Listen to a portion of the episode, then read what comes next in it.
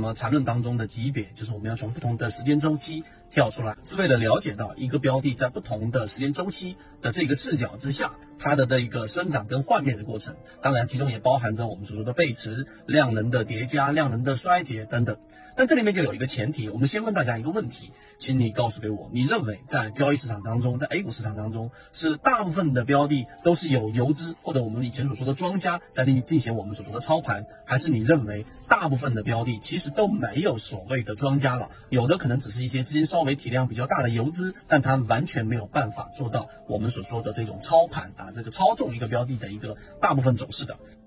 那当然，第二点，我们认为大部分的标的其实真的就已经没有再有所谓的庄家了。从现在我们所早已经存在的全流通时代，然后呢，到我们现在也知道，大部分的这一个我们国内市场的这个合规啊，整个方向上、监管上都已经非常的完整了，至少在不断完整的过程。所以真正想要去操盘，其实意义已经不大。那好。我们这个时候作为交易者，我们需要研究，或者说我们真正能够去把握住的有效的途径是什么？那就是我们在缠论当中给大家其中所提到的一个方向，就是你要去了解，在每一个不同时间周期下，一个股价它到底在上涨过程当中是在不断增加它的做多动能的，还是它在上涨过程当中它的上涨做多动能在不断衰竭的，阻力越来越大，我们的这个推力是越来越小的。这只是第二个层面，第三个层面，我们再切入往深入去想，那你得想明白，那这一个啊，我们所说的这种推力，还是我们所说的这种阻力，就回到刚才我们说那个问题，大部分都是来自于一个又一个啊，或大或小的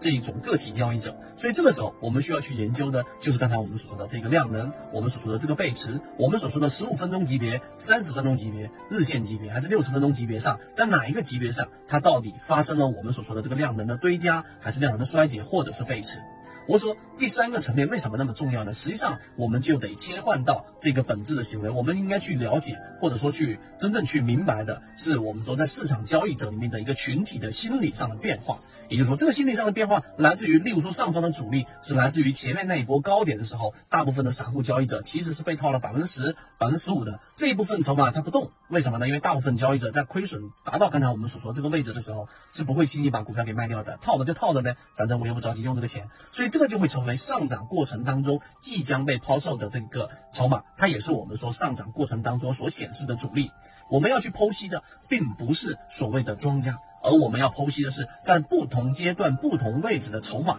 它到底的松散程度，到底它其中我们说的这种群体心理，到底是待售的，还是我们说死拿着不放的？这里就再延伸啊一点出来，就是我们说散户割肉模型为什么那么有效？那是因为在一波快速的调整过程当中，我们看到股东人数大幅的减少，百分之二十、百分之三十，甚至有一些减少到百分之四十。那这个过程当中，我们又看到下跌是加速的，是放量的，所以这个时候就代表着因为恐慌，其实当中至少有百分之三十。百分之四十的散户是把手里面的手里面的筹码抛售出去的，那抛售出去是因为恐慌的，所以这个时候就代表着上方的主力，也就是刚才我们说那种被套的这一种代售的这一种筹码，实际上是很少的。也就是说，上方的主力是很小的，那剩下的就是这个推力了。这个推力到底能不能引入新的资金？当然，我到底怎么判断一个标的，它是我们所说的这一种价值的一个洼地，它是一个落难的笑话，迟早它的价格会回归到我们所说价值之上。那这个就是另外一个问题了。但是我们一个一个问题的拆分，一个一个的模块搭建，于是才有了我们的确定性跟成功率。所以，如果你啊，无论你是一个小白，还是你是一个可能交易了十年以上的这一种老股民啊，这一种老的交易者，无论是哪一种。你如果真正想要建立这样一模型，这些问题你都得一个一个拆分去解决。